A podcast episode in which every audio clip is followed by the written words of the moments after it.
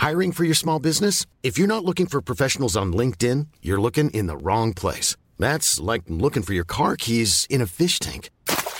LinkedIn helps you hire professionals you can't find anywhere else, even those who aren't actively searching for a new job but might be open to the perfect role. In a given month, over 70% of LinkedIn users don't even visit other leading job sites. So start looking in the right place. With LinkedIn, you can hire professionals like a professional. Post your free job on linkedin.com slash spoken today.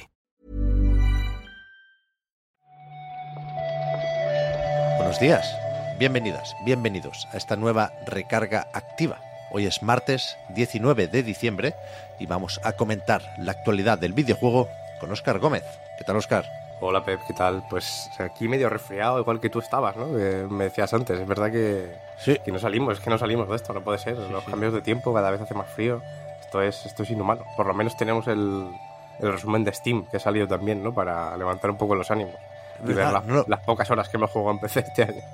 No lo he probado, pero es cierto que si está esa opción disponible en el repaso de este año, creo que me pasó en el del año pasado, me va a decir que no he jugado lo suficiente como para, como para hacerme un rap. Creo que no he jugado ni a Nuclear Throne. Puede ser la- el primer año en muchísimo tiempo desde antes de que saliera, de hecho, porque estuve varios meses jugando el acceso anticipado, que no he abierto el Nuclear Throne. Igual, igual una partidita así por la noche. Igual sí que me eché. Puede Mira, luego lo miro, luego lo miro, aunque sea por eso. Pero es verdad que este, que este es raro. A mí, a mí sobre todo me los me, me cuenta las horas por el por el Baldur's Gate, que este sí que le di unas pocas. Pero no, no te dice las horas exactas, ¿no? Al menos yo no lo he encontrado en la gráfica. Yo creo que también está bien, ¿no? Para que a lo mejor no te, no te agobies ni te sientas mal. Solo te dice el porcentaje de tiempo que has jugado a cada uno, la cantidad de juegos. Y a Es verdad. partir de ahí ya de- te, te apañas. Sí, sí, es verdad que las imágenes compartidas por la peñíscola no he visto horas, aunque sí hay logros, por ejemplo. Hay- bueno, te, puedes, te puedes hacer una idea. Pero no sé si cuentan demos, Oscar. Yo demos las que quieras, ¿eh? En Steam. Sí, cu- cuentan demos, pero a mí me las ha contado un poco raro, porque yo Vale. hace unos días escribí un artículo sobre el, sobre el festival de demos, bueno, el, el Day of the Devs, vaya, las demos que salieron Sí. de ahí, que jugué unas cuantas y me pone como que solo he jugado a una, así que creo que lo de las demos no lo acaba de, de pillar muy bien. Igual te pillo el corte, igual recopiló los datos justo mientras Puede ser. jugabas. Ni idea, Puede ser, ¿eh? puede ser. Ni idea. En cualquier caso, un saludo a Gabe Newell. Siempre es buen momento para acordarnos de él. Y vamos con las noticias de esta mañana.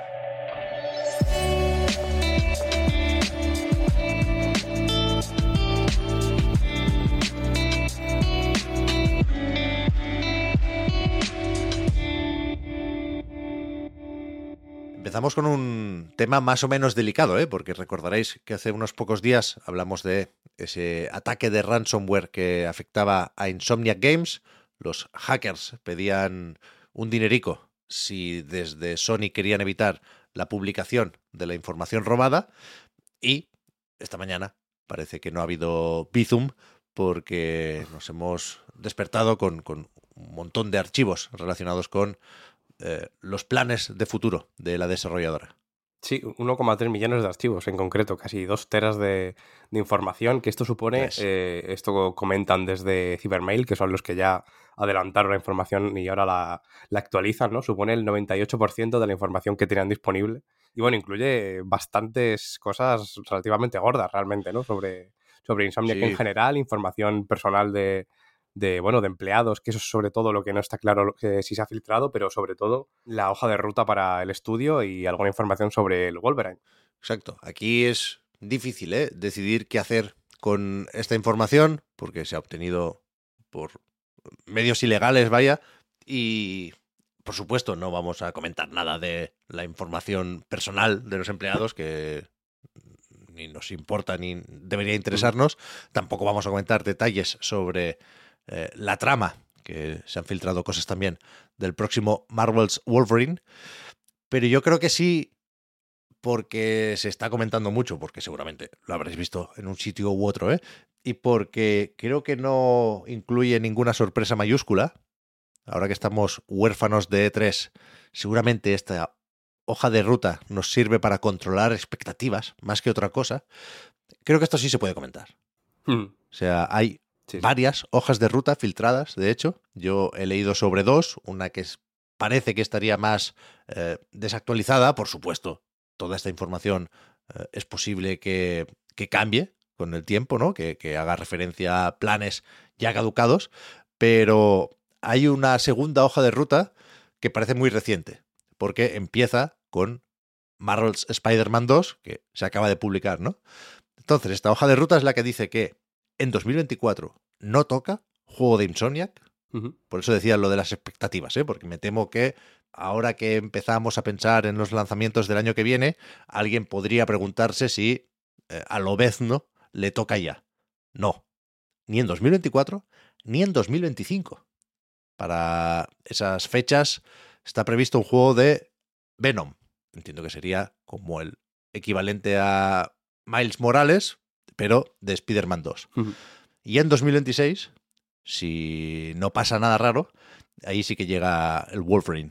Sí, queda un poco lejos, ¿no? Yo creo que sorprende sobre todo porque la racha de Insomniac eh, creando juegos estaba siendo bastante, bastante potente, ¿no? Eh, llevaba un ritmo bastante fuerte. Puede en realidad que esto tenga un poco más de, sentido, aunque habría que ver, pues bueno, el tamaño del Venom, ¿no? Por lo que tiene de Miles Morales, como, como decías, ¿no? Casi de, de DLC. Ya veremos lo que acaba siendo este realmente, que a lo mejor sí que es un juego en sí mismo. Pero bueno, también nos dicen alguna cosita más y es que el Spider-Man 3 llegaría en 2028, que también se hace bastante tarde. Es verdad que solo quedarían un par de años ahí sin, sin lanzamientos, que son 2024 y 2027 entre medias, ¿no? Pero, pero se me hace un poco lejos eh, esperar hasta 2028 para el siguiente juego de Spider.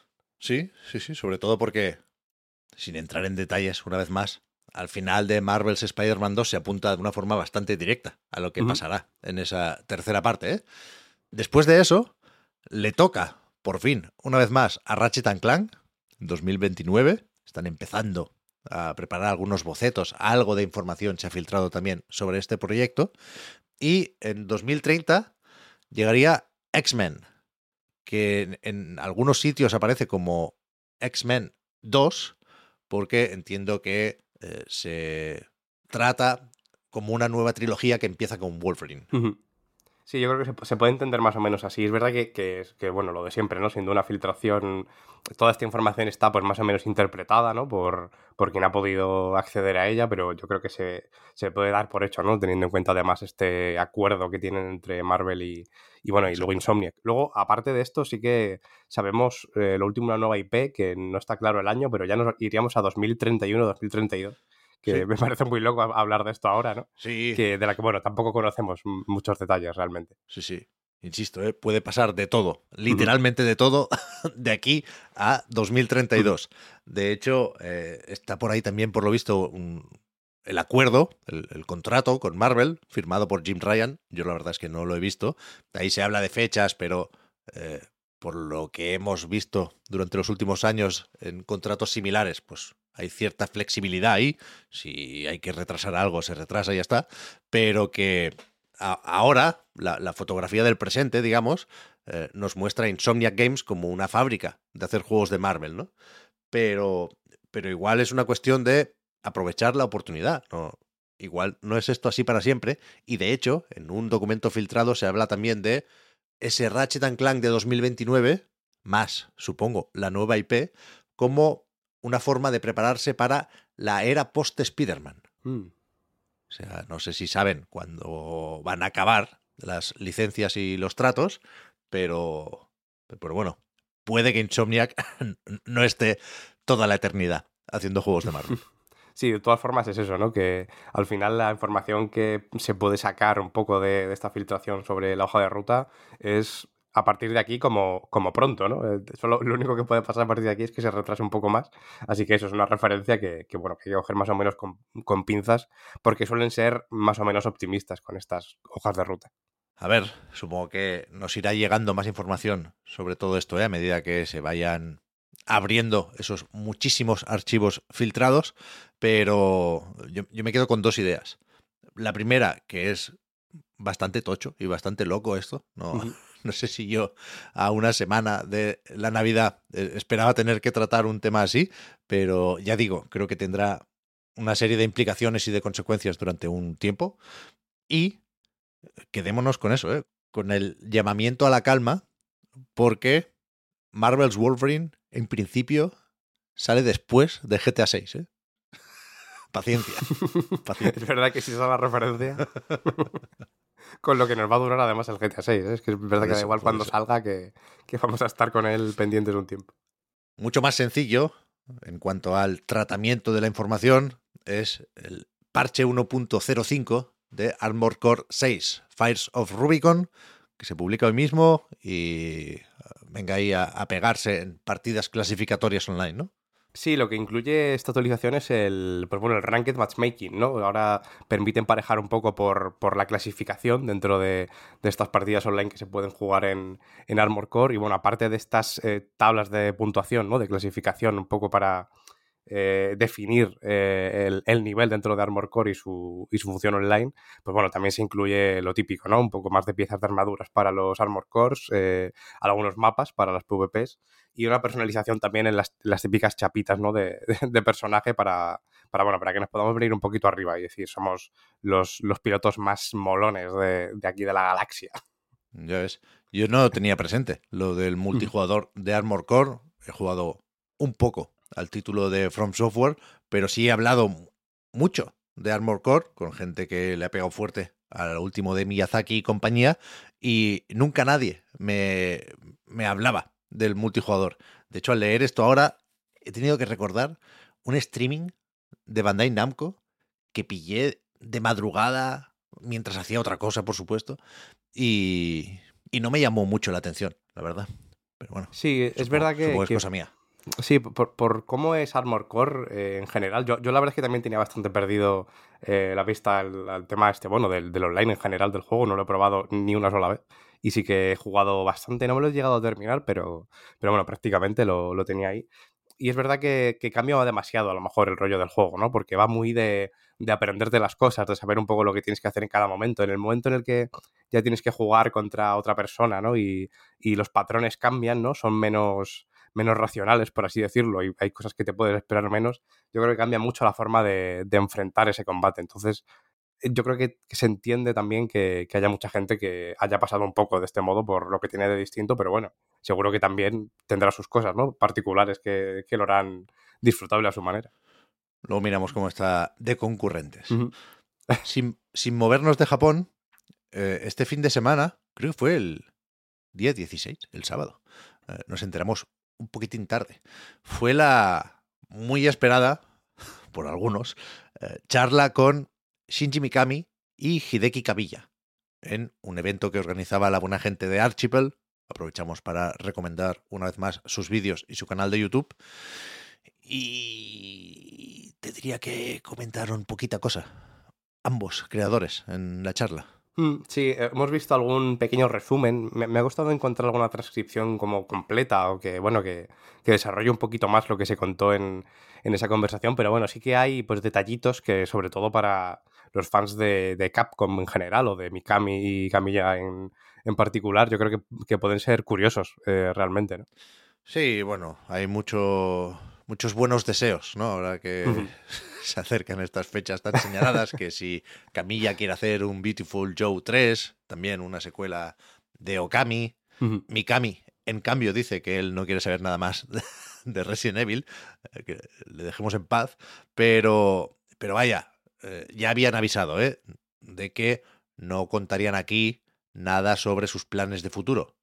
Uno dejó Platinum Games hace poquito, Shinji se marchó de tango a principios de este mismo año y no, no, sabemos qué van a hacer, no tenemos pistas de si lo que sea que tengan planeado uh, lo van a hacer juntos. Por supuesto, Mikami fue el mentor de Camilla en, en, Capcom, ¿no? Con los primeros Resident Evil, de eso se hablaba también al compartir batallitas, pero, pero bueno, seguiremos atentos a lo que hagan estos dos monstruos de la industria japonesa.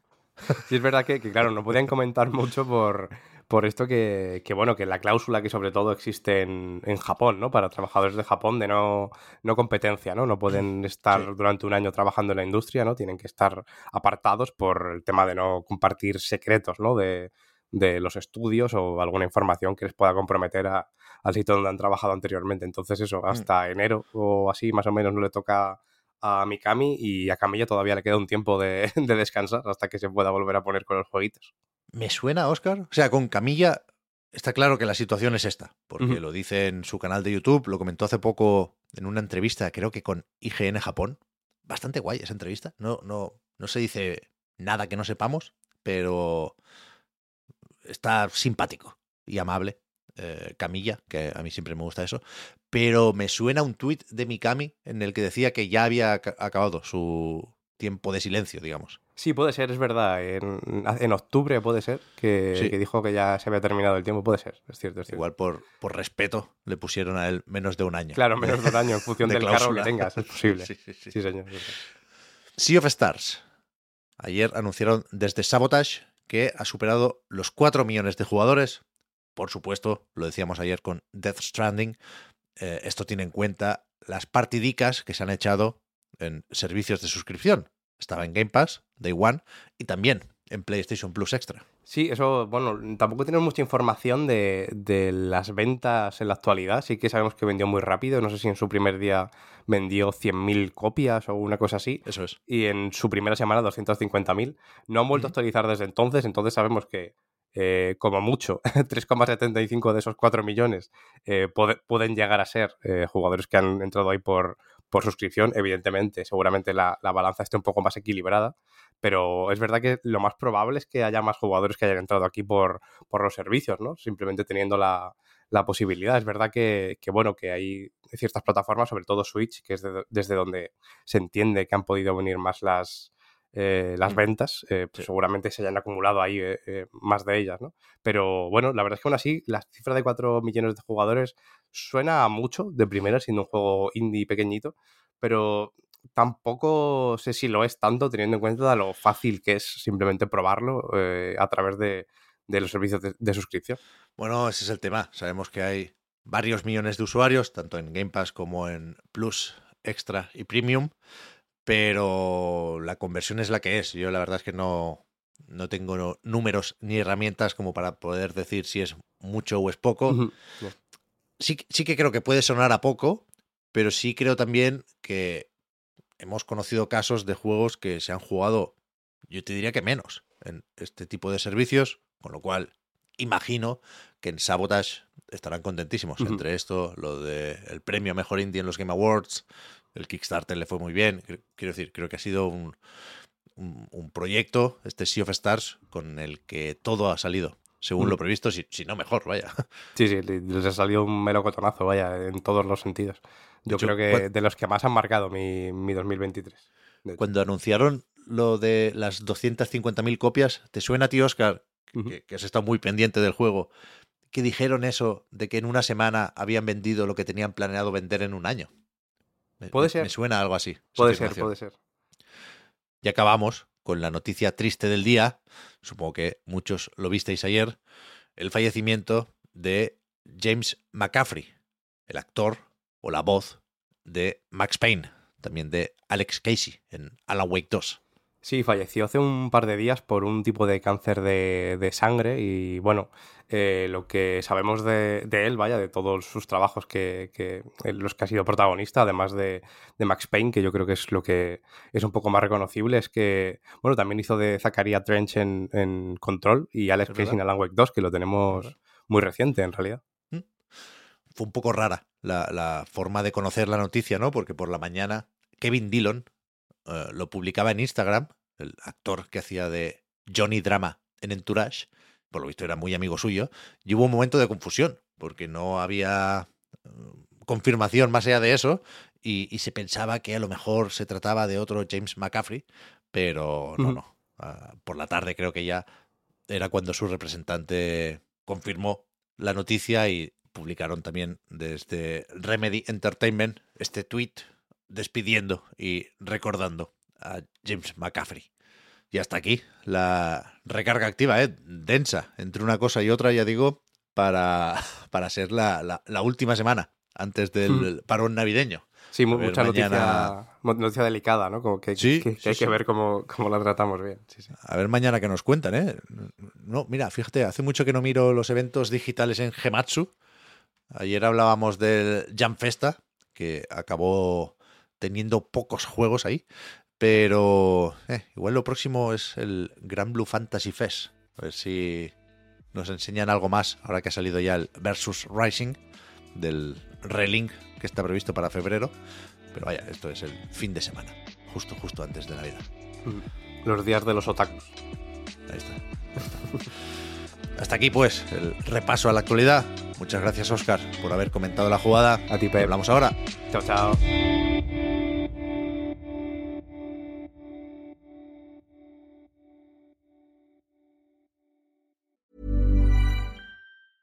Hey, I'm Ryan Reynolds. Recently, I asked Mint Mobile's legal team if big wireless companies are allowed to raise prices due to inflation. They said yes. And then when I asked if raising prices technically violates those onerous two year contracts, they said, What the f are you talking about, you insane Hollywood ass? F- So to recap, we're cutting the price of Mint Unlimited from $30 a month to just $15 a month. Give it a try at mintmobile.com slash switch. $45 upfront for three months plus taxes and fees. Promo rate for new customers for limited time. Unlimited more than 40 gigabytes per month. Slows. Full terms at mintmobile.com. I'm Sandra, and I'm just the professional your small business was looking for. But you didn't hire me because you didn't use LinkedIn jobs. LinkedIn has professionals you can't find anywhere else, including those who aren't actively looking for a new job but might be open to the perfect role, like me. In a given month, over 70% of LinkedIn users don't visit other leading job sites. So if you're not looking on LinkedIn, you'll miss out on great candidates like Sandra. Start hiring professionals like a professional. Post your free job on linkedin.com/spoken today.